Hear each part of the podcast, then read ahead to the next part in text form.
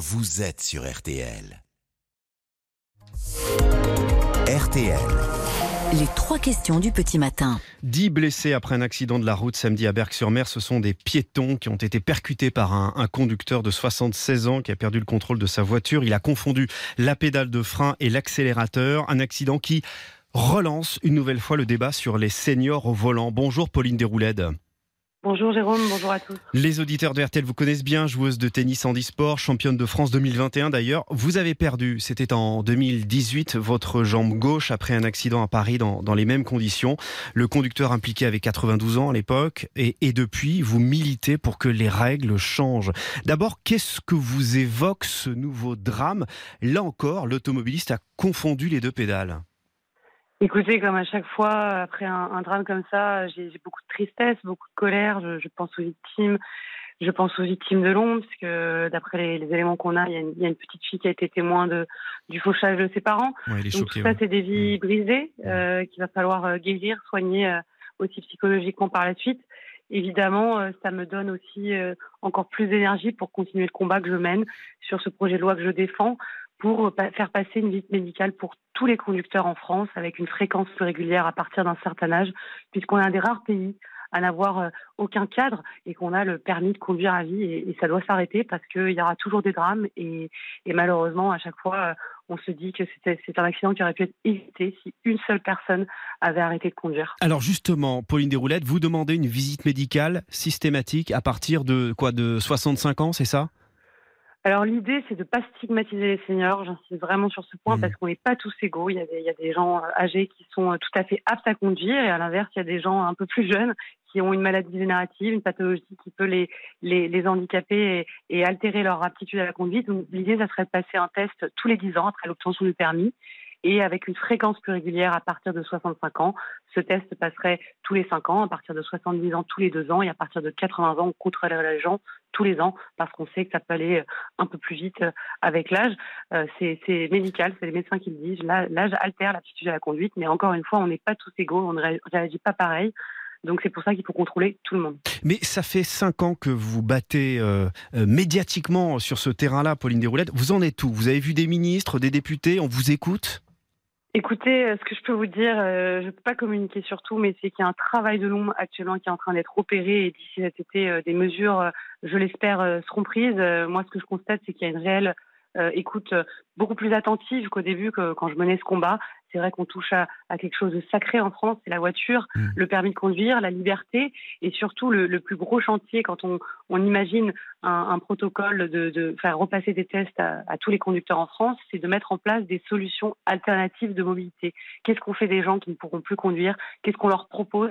Et ça, c'est vraiment la, la, clé de ce, ce, projet de loi que je défends parce qu'on ne peut pas apprendre le permis de conduire de certaines personnes. Mais surtout dans les zones rurales où il n'y a pas de transport en commun, Exactement. par exemple. Oui. Alors qu'est-ce qu'on ferait pour ça?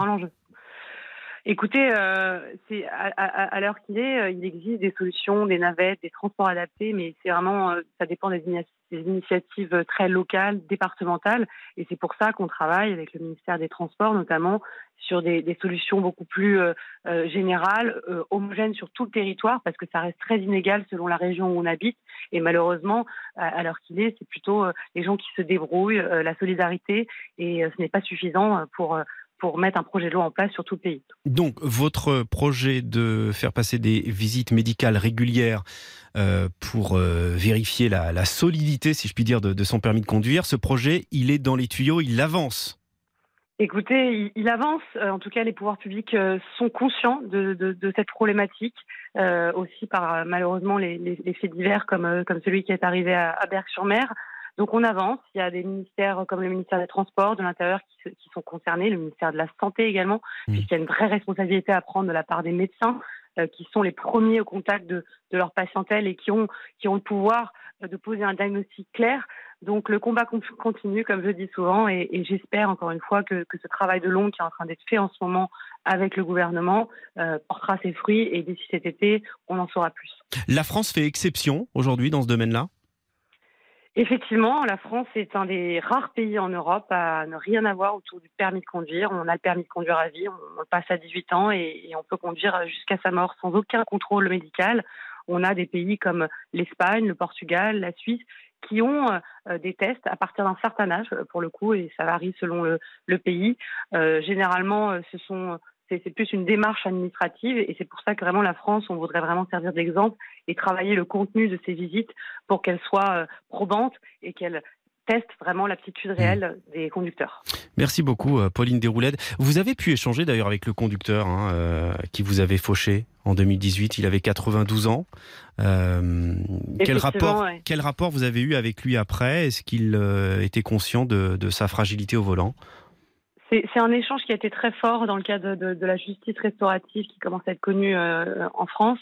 moi, ce que je peux vous dire, c'est que ce conducteur, c'était un conducteur exemplaire, prudent, qui respectait le code de la route, qui n'a jamais eu accident de sa vie, donc on est vraiment dans un profil de conducteur exemplaire, mais qui savait qu'il n'était plus capable, qui avait d'ailleurs prévu à maintes entreprises d'arrêter la conduite, mais c'était dur, c'était dur d'arrêter euh, de lui-même, et qui, euh, surtout, ce, sont ces mots, m'a dit, s'il y avait une loi, je l'aurais respectée. Vous savez, nous, les personnes âgées, on respecte la loi.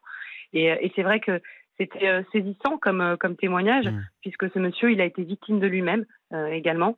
Euh, et il est responsable d'un accident et il a eu une fin de vie euh, très compliquée. Et ça m'a encore fait me dire qu'il fallait continuer ce combat, qu'il fallait protéger tout le monde, les victimes évidemment et les responsables d'accidents, parce que comme je dis souvent, personne n'a envie d'être à cette place, on peut tous demain l'être, et il faut minimiser ce, ce, risque et se faire contrôler, en tout cas en termes d'aptitude. Aujourd'hui, l'inaptitude à la conduite, ce n'est pas une infraction dans le code de la route.